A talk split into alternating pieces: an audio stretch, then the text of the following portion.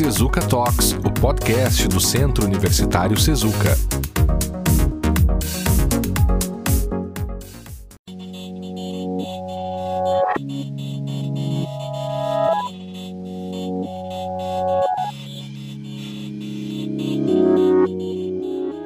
Bem-vindos ao episódio número 34 do Sezuka Talks, o podcast do Sezuka, gravado em 15 de março de 2021. O nosso objetivo é realizar um diálogo entre os cursos, trazendo temas que permitam um enfoque interdisciplinar. Se você nos escuta, pode encaminhar e-mails sobre o podcast, inclusive com sugestões de tema e entrevistados. Para fazer isso, basta enviar uma mensagem para talks.sezuca.edu.br, sendo que talks é T-A-L-K-S. Você também pode ouvir todos os episódios passados do Sezuka Talks apenas buscando por Sezuka Talks lá no Spotify. E no episódio de hoje o tema é Arquitetura e Pandemia. Eu sou o professor Guilherme Damasio Goulart e está comigo aqui hoje o professor Tiago Baialardi, mestre em arquitetura e urbanismo e também professor aqui no nosso curso de arquitetura de Sezuca. E aí, Tiago, tudo bem? Boa tarde, Guilherme. Prazer estar aqui novamente contigo. Ah, o prazer é nosso aí poder te ouvir, falar sobre esses temas aí, nessas relações novas aí que a pandemia uh, tem e novos problemas que a pandemia tem causado nas nossas áreas de estudo, né? Inclusive, uh, até a gente conversava aqui antes e preparava a pauta pro episódio de hoje, né? E, e parece que é, é, inegável como todas as atividades e todas as áreas do conhecimento têm sido mais ou menos afetadas pela pandemia e parece que com a arquitetura isso não é diferente. É, mas antes de você começar a falar sobre isso, eu gostaria que você contasse um pouquinho para nós quais são as disciplinas que você dá uh, no SESUC e também explicar um pouquinho o papel da arquitetura de maneira geral e do urbanismo também para aquelas pessoas que uh, eventualmente não são da arquitetura e que gostariam de saber mais um pouquinho sobre o que essa ciência estuda. Bom, mais uma vez, mais uma vez um prazer, Guilherme, estar aqui conversando contigo.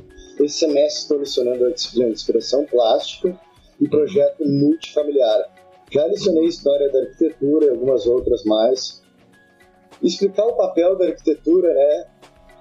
Não falar o arquiteteza é um pouco difícil, mas vamos uhum. tentar aqui, né? Em primeiro lugar, a arquitetura é nada mais que uma outra profissão. Ela é um prestador de serviços, né? Uhum. E se atenta a projetar espaços. E aí vai uhum. desde uma cidade a uma casa, ao mobiliário né? Então, uhum. o nicho é ter grandes ideias, boas ideias, né? nada mais do que isso para poder organizar espaços de convívio. Hoje, a, a, partir da pandemia, da pandemia viraram espaços, posso dizer assim, de trabalhar e descansar. Um uhum. pensador de espaços, vamos dizer assim, mais que necessário nos nossos tempos atuais, né? Onde os uhum. espaços se mutaram, né? Uhum. Devido a essa temporalidade que estamos vivendo. Então, o serviço que vai participar desde essa organização da cidade, do bairro, né, uhum. da questão do urbano, do planejamento urbano, não como, como um instrumento político do plano diretor, mas tentar muitas vezes até brigar com ele ou reivindicar coisas para ele defender em relação a um lugar agradável na sociedade, uma sociedade de convívio dentro dessa cidade onde esse plano diretor tenta dar suas diretrizes, né, até uhum. chegar ao lote, a rua né? Aquela rua agradável de se habitar. Né? Uhum. E depois a casa que vai desde o seu paisagismo ao sonho de cada pessoa em ter a sua moradia desde o interior e até o seu exterior, né? Onde atinge todo mundo. Né? Uhum, uhum. E, e parece que agora uh, acho que um dos grandes desafios aí da arquitetura é pensar em, em, espaços seguros, né, ou espaços que permitam uma convivência segura. É, como é que vocês estão? Quais são os pensamentos de vocês? Como é que vocês estão se organizando, né, os arquitetos, a arquitetura em geral, para lidar com de repente uma nova demanda aí de espaços novos que talvez a gente tenha que construir para poder conviver de forma segura em face da pandemia? Na, na, na, arquitetura, a gente tem uma frase clássica que eu não sei de quem é, mas é a necessidade é mãe da invenção. Uhum. A gente vai ter que se reinventar, né? Como, como tu falou, em, em todas as áreas, a arquitetura também por si só, né? Mas a arquitetura, desde os primórdios dela, já está ligada à medicina, né? Eu sempre hum. conto isso para os meus alunos, desde os primeiros arquitetos das pirâmides eram médicos, até chegar à arquitetura portuguesa, das alcovas, onde as casas tinham os quartos no, no centro da, da residência fugindo da rua, porque na rua estava peste, né?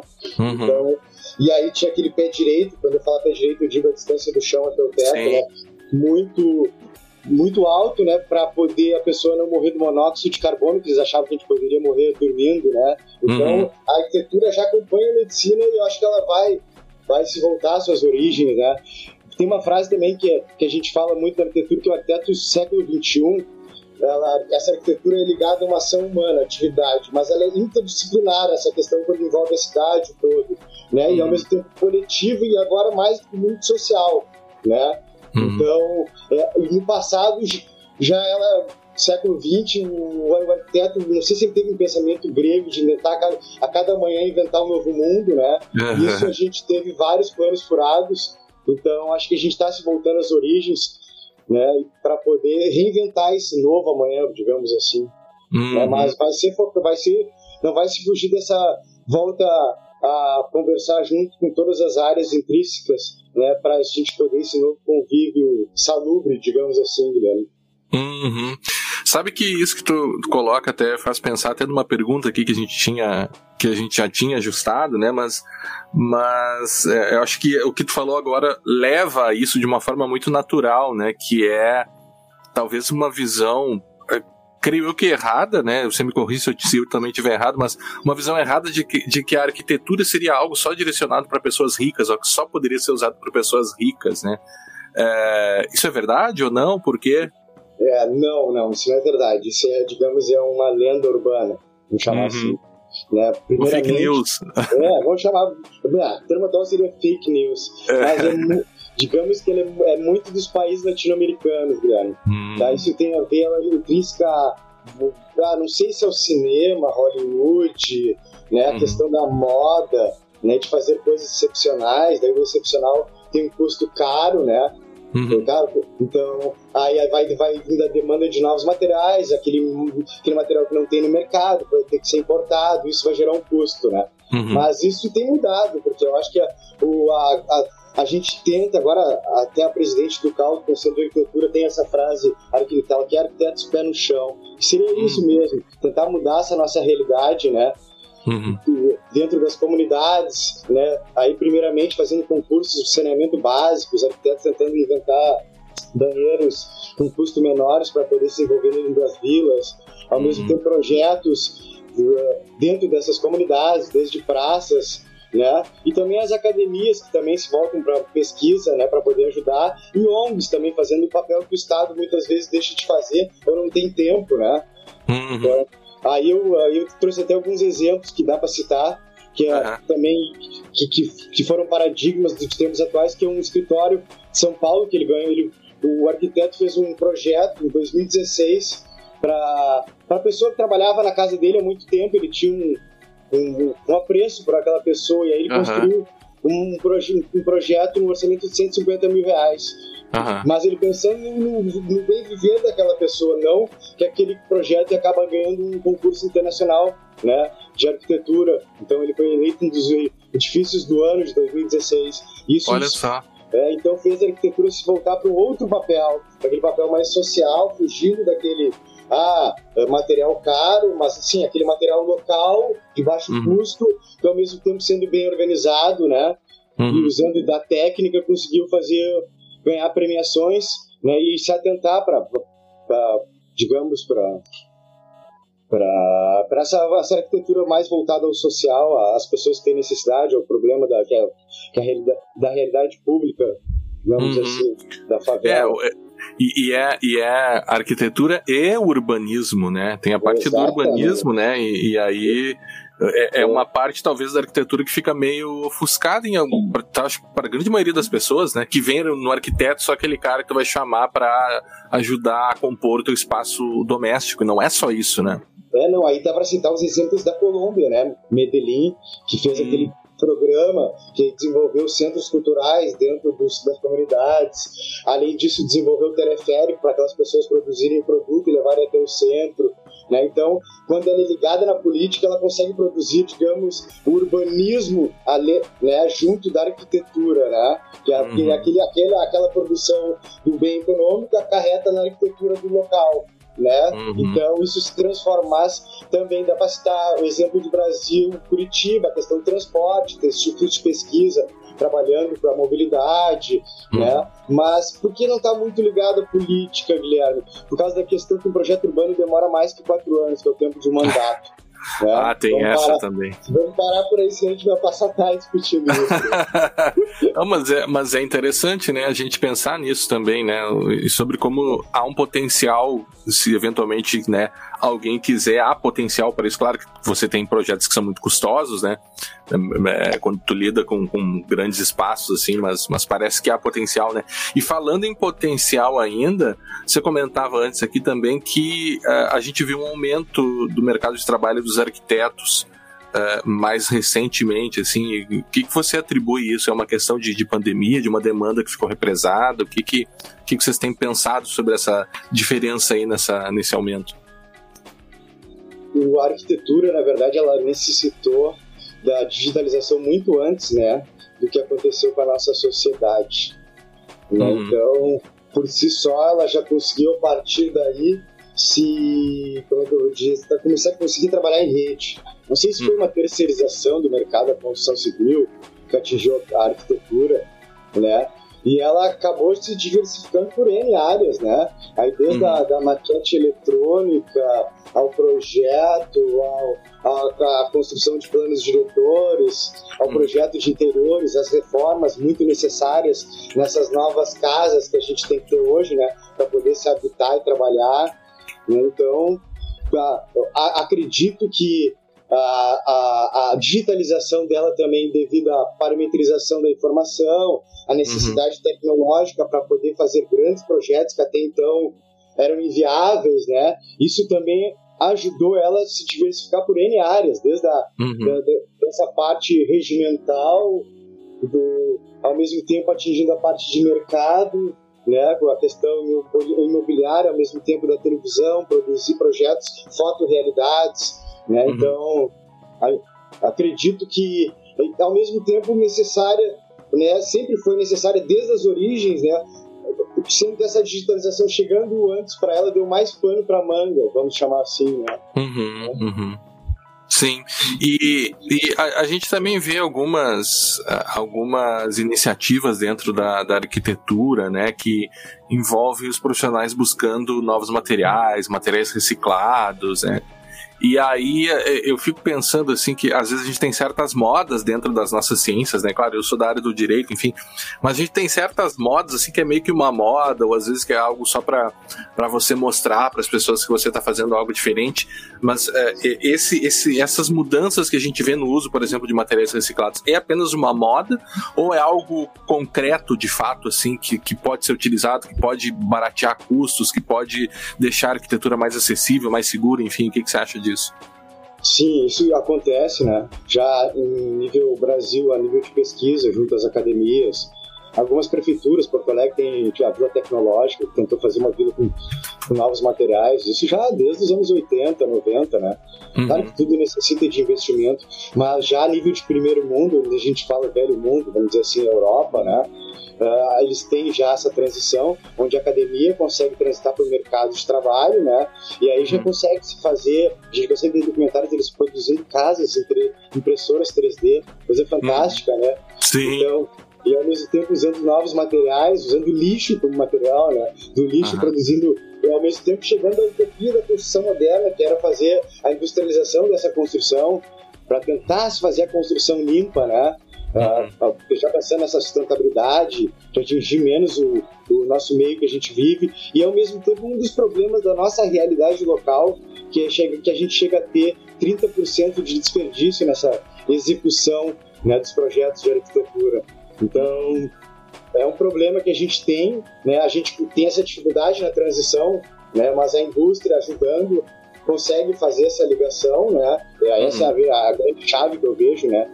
Essas ONGs também fazendo papel de Estado, como a gente já lembrou, e os países americanos têm muito, tentando fazer essas moradias, Venezuela, Chile, usando pallets, né, para fazer uhum. casas, então, casas de terra, né, já de muito tempo, onde a gente tem um arquiteto, o alemão, que vem muitas vezes dar curso nas academias, produzindo casas de terra que eu ganho né, uhum. e usando sempre o material que tem abundância no local, né, para não trazer uhum. de longe, para a questão da pegada ecológica, né.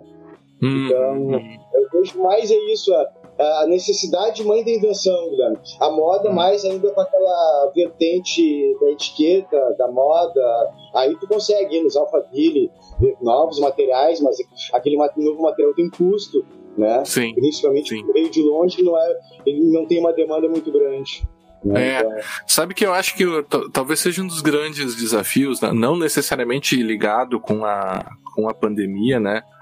É, mas é justamente se quebrar essa, essa visão elitista que se tem da, da arquitetura, né? O que é algo assim inatingível. Claro, dentro de um país em que você tem pessoas ainda que sequer têm é, é, saneamento básico, é, certamente para essas pessoas né, que estão muito próximas de uma linha de miséria, claro que isso é algo atingível, mas não só a arquitetura aí nesse caso, né? Eles precisam de muito mais coisas antes. Mas ainda eu acho que é um grande desafio e, e, e que tem um potencial ainda de acho que de trazer arquitetura para mais perto da gente, né? Não sei como é que tu vê isso até em outros países, acho que isso é mais forte, enfim, né? Claro, você tem, você deve ter aí milhares de exemplos de, de melhores organizações do que a gente tem aqui, mas acho que essa é um grande, uma grande oportunidade para a arquitetura, isso que eu quero dizer, né? Não sei se tu concorda. Não, concordo plenamente. Esse está dentro dos novos paradigmas que a arquitetura aqui da nossa realidade tem que quebrar. Né? Trazer ela mais para perto da necessidade populacional, da necessidade da cidade, da necessidade da rua ser repensada, né? tanto uhum. na questão da segurança, como tu falou, ah, hoje a gente está se fechando em condomínios, em shopping centers, então vamos é. abandonar a rua. Se a gente abandonar a rua, alguém vai tomar conta dela. Né? Isso é. foi escrito James Jobs nos anos 60, lá revolucionou o urbanismo americano, né? Então, vida e morte das cidades, como a gente citou, acho que na outro podcast, né? É, no final, é. no final tem outros livros para nós, Guilherme. Só, opa, opa, já, já vou ter que comprar aqui, porque as tuas indicações eu já comprei duas aí. É, cidade para pessoas, Engel. Isso.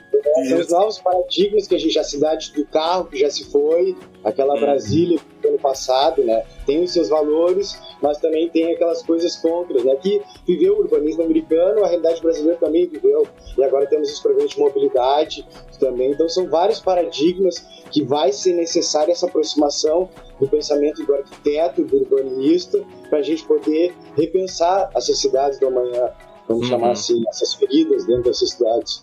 É, né? público, acho... O público não está por si só conseguindo resolver, né? Mesmo, claro que não é só o arquiteto, né, Guilherme? Só para finalizar, claro. é um grupo multidisciplinar, onde Sim. a gente vai precisar, né? Depois eu vou trazer até uma questão para ti aqui de direito. Uhum. Ah, olha só. Não, mas eu, eu, acho que nessa, nessa tua proposta de novos paradigmas, é, que daí entra um pouco a pandemia, né? Tu, tu vê assim que o, o, quais seriam esses novos paradigmas para a gente conseguir, claro, por meio da a arquitetura e, e, levando em consideração isso que você colocou, né, que não é só o arquiteto que vai resolver todos os problemas, mas que novos paradigmas que, que, a, que a pandemia traz para a profissão de vocês? É repensar o espaço por si só, né? Uhum. Como isso vai acontecer. Esse é o maior de todos, né? Ah, como a necessidade das pessoas vai nos fazer repensar esse espaço. Quando eu vou criar um projeto para ti, eu tenho que entrar dentro do teu universo para esse espaço ser responder a melhor possível dentro da tua necessidade, né? Uhum. E ao uhum. mesmo tempo isso vai desde o âmbito da, da casa, do, do, do lote, passando pela rua e a cidade, né?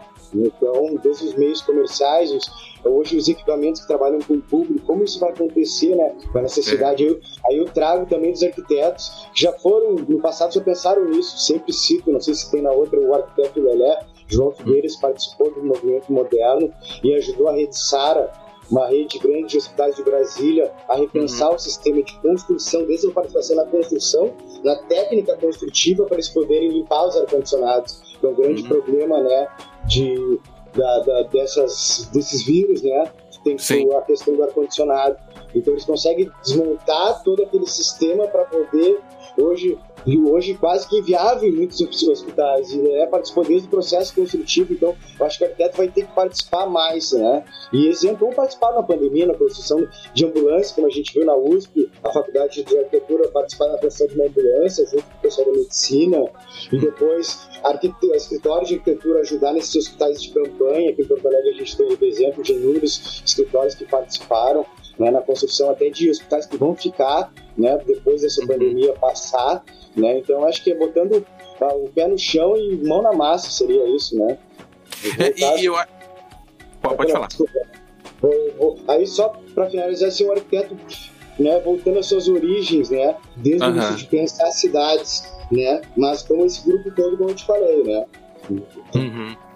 É, e, e, eu acho que fica assim um, um desafio positivo, né, para o arquiteto que que precisa ser mais criativo no final das contas, que precisa interagir com novas áreas, né, ou até mesmo precisa retornar como você, eu não sabia disso, mas como você colocou, né, com de algo que de repente já existia na arquitetura, mas que ficou perdido porque pela própria questão da necessidade que você colocou, né? Então é algo que talvez seja sirva até para os estudantes, eu não sei se tu vê isso em sala de aula, né, para instigar mais essas pessoas a lidar com novos desafios, né?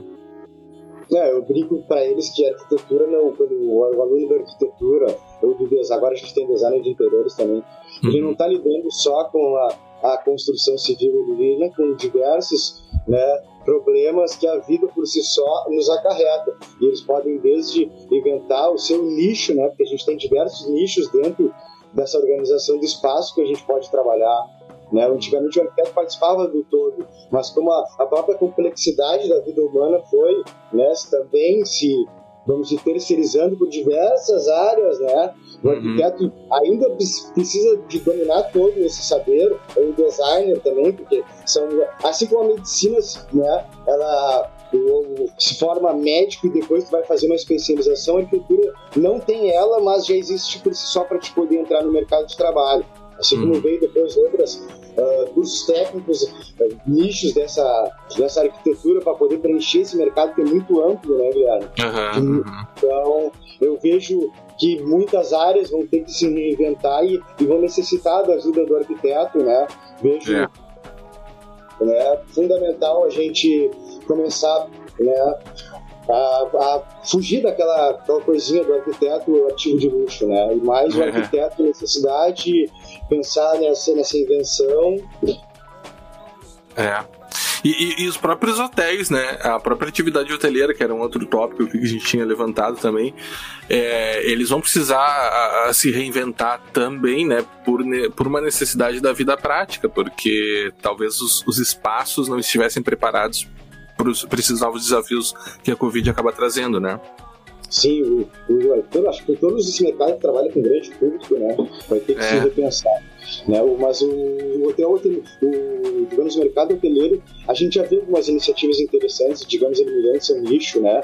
Atendendo uhum. médicos que precisavam se isolar de casa, ou muitas vezes executivos que precisam de um espaço de trabalho, né? Eles vão uhum. ter que ter essa, esse, esse métier deles mudado, né? Ao mesmo tempo, a questão do espaçamento, do distanciamento é uma necessidade, então né, vai ter que passar por essa reinvenção, né? Uhum. Mas a gente já vê alguns exemplos ao mesmo tempo participar dessa, desses movimentos contemporâneos.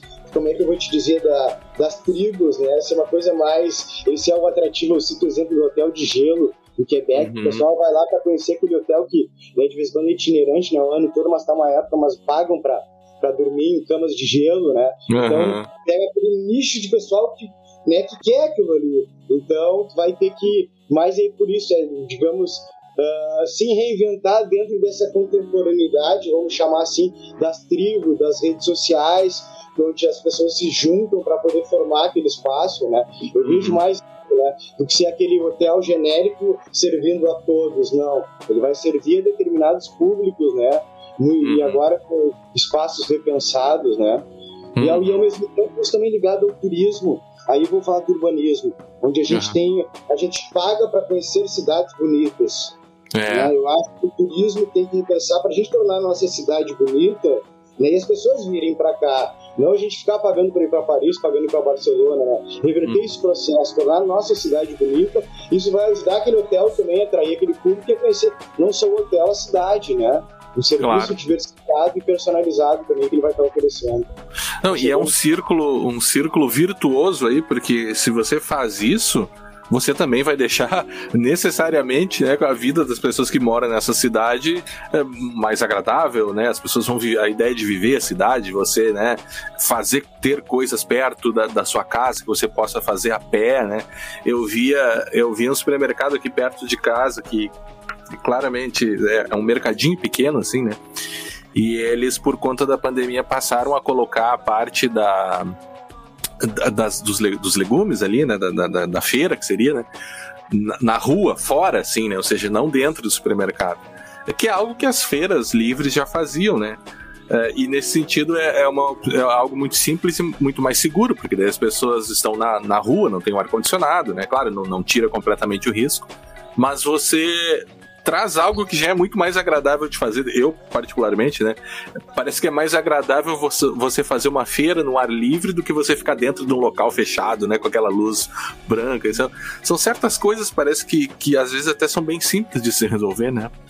Não, e de vez em quando é um efeito em cadeia, Guilherme, porque aquele assalto que acontecia naquela rua não acontece mais, porque já tem aquele é. movimento de pessoas. Então é um efeito em cadeia que acontece que a gente muitas vezes não tem ideia um, um, arquiteto dos anos 70, depois está com os 80 e poucos anos, Christopher Alexander. Ele é matemático e arquiteto também. Ele começa a ligação da arquitetura com a parametria, com a computação já de muito tempo, né? Legal. Ele cita, ele tem livros que ele chama dos padrões de Christopher Alexander. E ele faz primeiramente um projeto em uma universidade na americana, que, que a universidade estava caidinha e ele tinha que levantar aquele o astral daquela universidade. Uhum. E aí ele começa com pequenos pontos, ah, né, pequenos projetos em pequenos locais, e aí vendo o efeito naquilo no todo, para poder sim. É claro que ele tinha um projeto do todo, mas a uhum. execução uhum. ele começava em pequenos pontos, para aquilo né, indo mexer com o todo, né? Então uhum. isso depois vai, vai gerar outros livros e ele, ele é um escritor muito estudado ainda, né? Um uhum. teórico estudado e, e colocou muita coisa em prática, né? E tem isso, esse efeito no todo. São pequenas, pequenas ações que vão gerando um efeito em cadeia que acaba mexendo com todo o ambiente de convívio daquela rua. Uhum. Né? Isso é muito interessante. Também é. coisas né, que a gente tem que repensar mesmo, né? Até porque os ambientes fechados agora nos passam uma insegurança, né? Que a é. gente vai ter que rever. É, e, e, ao mesmo tempo em cidades, né, Tiago, que a gente não tem outros espaços, ou, quer dizer, até tem, mas uma quantidade muito menor do que você vê em outros lugares, né? As pessoas acabam indo para o shopping porque elas não têm outros lugares eh, na cidade agradáveis, parques, enfim, ou quando tem são mal cuidados. Então é, é, é algo assim que, que não, não sei de que forma isso a gente poderia melhorar, mas ao mesmo tempo acho que parece que deixa é, essa a profissão de vocês, a ciência de vocês tão instigante, né? É, isso, isso que me chama, que, que, me faz gostar muito da arquitetura, embora seja um leigo, né? Mas me faz gostar muito dessa, dessa capacidade, parece que está represada, sobretudo no Brasil, de mudar o mundo de uma, de uma maneira geral, né? É, na verdade, o que que acontece? O, a arquitetura, a gente, como a gente tenta organizar a cidade, estudar a questão do urbanismo, a gente sempre está estudando tais fenômenos urbanos, né?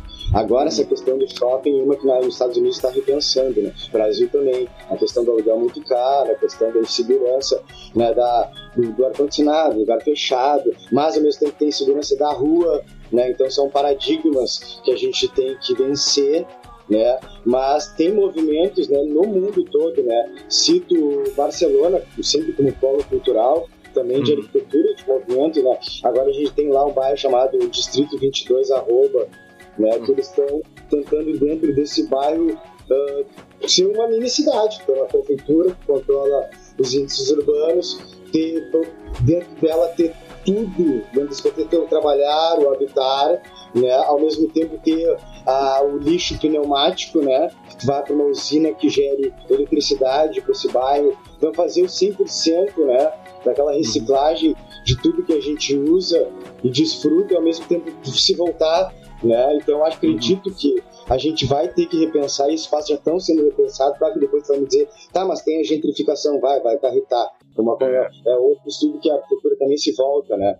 Uhum. Mas são fenômenos, projeção os fenômenos urbanos, né, habitacionais, então a gente vai ter que solucionar Uhum.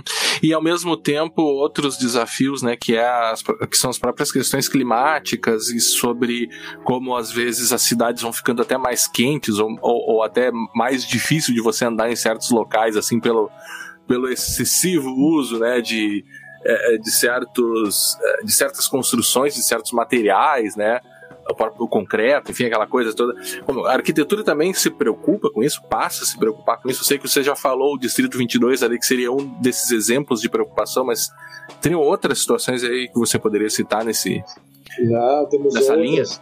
A selva de pedra, né? Até porque é. É, hoje a gente tem, só para chamar no índice, a gente tem 50% da população mundial morando em centros urbanos. Uhum. Em 30 anos a gente pode chegar a 70% do lado. Então, a questão da. Hoje em dia, vamos citar São Paulo, que era a cidade do, do da Garoa, hoje é a cidade do Toró. Então, essa massa urbana, essa, essa, digamos, esse asfaltamento das ruas, né? está nos acarretando diversos problemas, né? Claro que de vez em quando a gente vai nos planos diretores, cria diretrizes, digamos, vou citar uma, a LP, que é a área de livre de impermeável para captação hum. da água. Então, a gente vai fazer um grande empreendimento, tem que ter tanto por cento captar água para poder uh, tentar solucionar um problema que a cidade está nos trazendo, né? Quando chove demais, ela não tem absorção dessa, não tem mais galerias e dico suficiente para absorver em pouco tempo esse nível, né? Esse volumoso de água que cai.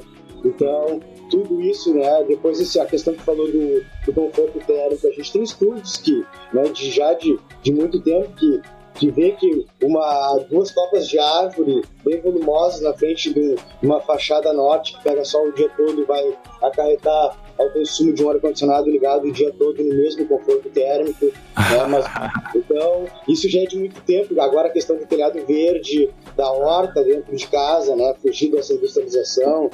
Né? Do, uhum. Então, ah, tem muitos, muitas linhas que, mas como eu disse lá no início, muito ainda voltada à pesquisa, à universidade, aos mestrados, né? E agora as pessoas estão começando a se antenar, a fazer seus telhados verdes, a, a ver o consumo está aumentando, a se ligar nas, na, nessa energia que a gente pode captar do dia a dia, né? Desde a solar, eólica e N outras, né? Uhum. Como já foi citadas, né? Então, a, a gente acho que ele, como eu digo, a necessidade é mãe da invenção, mas eu acho que quando toca o bolso das pessoas, é o calor que elas sentem, elas começam a pensar. E aí vai vendo que tudo isso vai acarretar, né? Eu noto, claro, que também tem incentivo do mercado, a política, né? Se vai dar pano pra manga, né? Mas Sim. eu noto que cada vez mais vejo as hortas né, dentro de casa, as, os telhados verdes, as placas captando luz solar, né? Hum. Então isso é arquitetura já tentando se voltar às pessoas que são leigas, né? necessitam desse, desse arquiteto ou desse especialista dessa área para poder ser assessorados e ver que aquilo ali não é só papo, não é só uma moda. Ela tem todo um efeito em cadeia que vai desde o bolso da pessoa à sua sensação de, a sensação de conforto térmico, né? Uhum, uhum. O cara, eu já tava até meio que já querendo encaminhar pro fim, mas eu sei que tem mais outras coisas ali. Tu quer que eu te pergunte alguma coisa em específico? Ou eu, eu deixo uma, uma um, um, momento final ali para tu falar as coisas que faltaram ser faladas? O que, que tu prefere? Cara, eu, alguma coisa acho que eu esqueci de falar da questão do de alguns paradigmas, né? Que acho que é a questão da autoconstrução, né? O ah. fez uma pesquisa, né? Agora ah, então 85, Fala, então, então, deixa eu fazer assim, eu, eu, eu, eu vou já indo pro, pros finalmente e deixo assim, ó, quero deixar um espaço então para tu uh, trazer outros, outras questões aí que não foram trazidas, ou que não deu tempo de trazer, daí tu fala o que tu quiser e a gente encerra, daí pode ser? Perfeito, perfeito. Tá, daí a gente fica dentro aí nos 45, mais ou menos.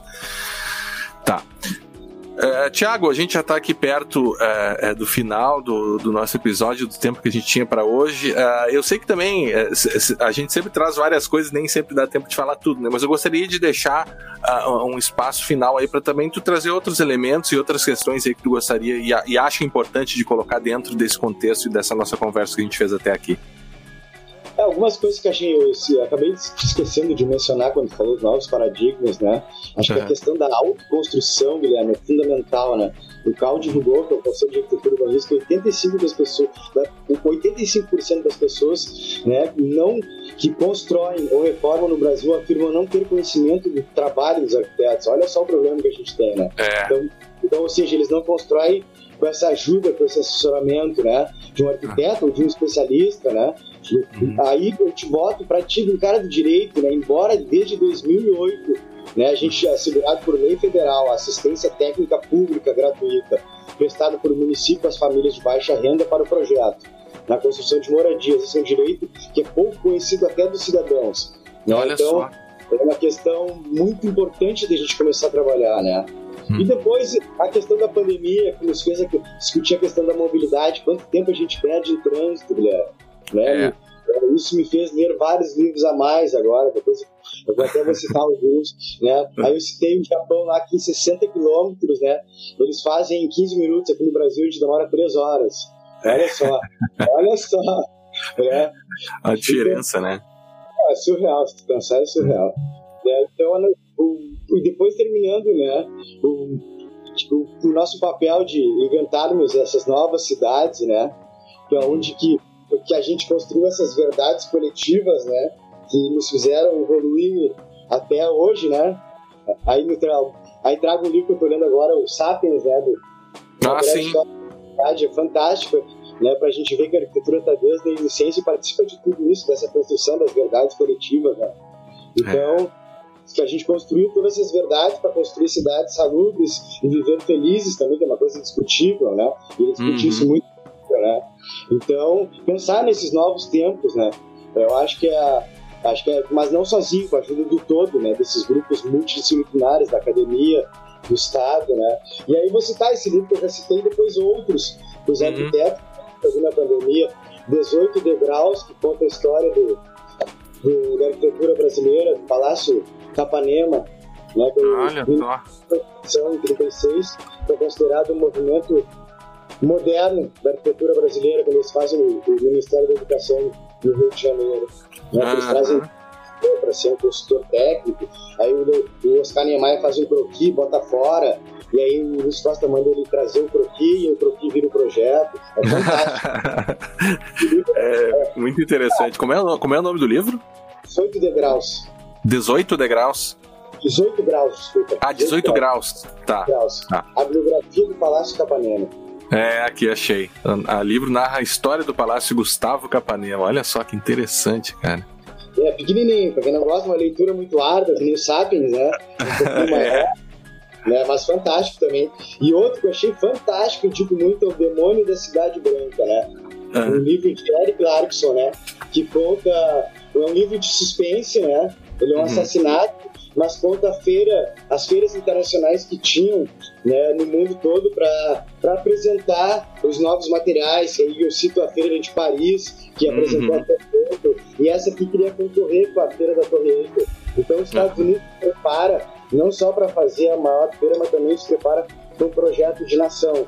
Então, uma coisa que a gente já tem é muito legal. Aí tu vê a arquitetura participando um pouquinho de tudo, né? E por, por trás tem um de fundo, um caso, um, genial, um serial killer, que é muito legal.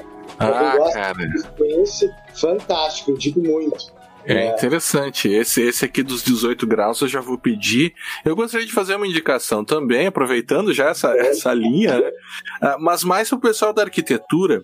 Quer dizer, a indicação é para todo mundo que nos escuta, né? Mas creio que vai chamar mais atenção do pessoal da arquitetura, que é um podcast novo é, que é mantido por uma grande amiga, grande e querida amiga minha, que é a professora Nilza Colombo, e ela mantém ali semanalmente o Arquidiálogos, que também pode ser buscado em todas as plataformas, Spotify, e eventualmente pode ser interessante para vocês aí, né? Porque não, pelo que é, é quando ela, a gente, ela estava conversando comigo sobre criar o podcast, ela indicou assim que não são muitos podcasts dessa área que, que existem por aí, né? E bons, sobretudo. No direito até já é mais comum, mas na arquitetura eu não conheço tantos. Então, eventualmente aí fica a dica também até para os ouvintes é, do curso de arquitetura, né? Que, que certamente vão estar tá, vão tá ouvindo o professor, né? Tem que, tem, que, tem que prestigiar o professor, né, Tiago?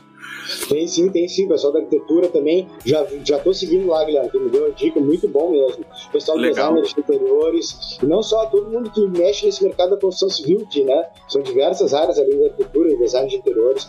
Bem interessante claro. o podcast dela, já tô seguindo. Como tu falou, é raro. A gente, a gente tem um sério problema nisso na arquitetura, como revistas boas. Já teve boas no passado, mas hoje tem, tem um problema sério da questão da crítica na arquitetura. Eu tenho trabalhado com meus alunos. Mas isso ah. dá pano para manga para mais 45, Guilherme. Não, olha só, é. então é, é, o que eu ia dizer. A gente, esse, esse semestre aqui no Sezuka Talks, a gente vai ter mais um episódio semanal, então vamos precisar de mais pauta, né? E já ficamos, já, já fica o convite aqui para o professor é, é, Tiago Baialardi é, voltar aqui, né, pro professor aqui do nosso curso de arquitetura, voltar porque a conversa é sempre muito boa, é muito instigante e o professor Tiago tem essa uma qualidade, né, dos bons professores que é fazer a gente gostar do que ele está falando e querer aprender mais sobre o que ele está falando. Então, eu acho que o Sezuka aí tem, tem muita sorte em te ter aí no curso de arquitetura, porque tu tem justamente isso, assim, deixar as pessoas empolgadas com aquilo que tu fala. Eu acho que tu conseguiu transmitir bem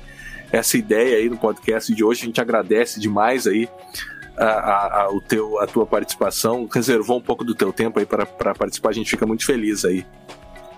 Não, ô, Guilherme, muito honrado com as tuas palavras, muito grato mesmo. Aqui para mim é sempre uma honra, uma, uma convocação tua, estou aqui né? Valeu. Sempre feliz, porque falar pra, de arquitetura para mim é sempre um prazer, né? Eu amo e odeio, sempre venho com meus alunos, né? Então, para mim a questão é amor e para falar por ela é com o maior prazer sempre, né? Prazer inenarrável, como sempre estar aqui com você. Tá, valeu, valeu, Tiago. Obrigado, então.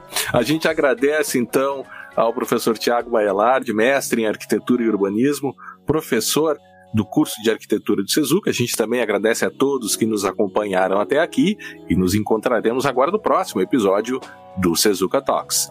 Até lá!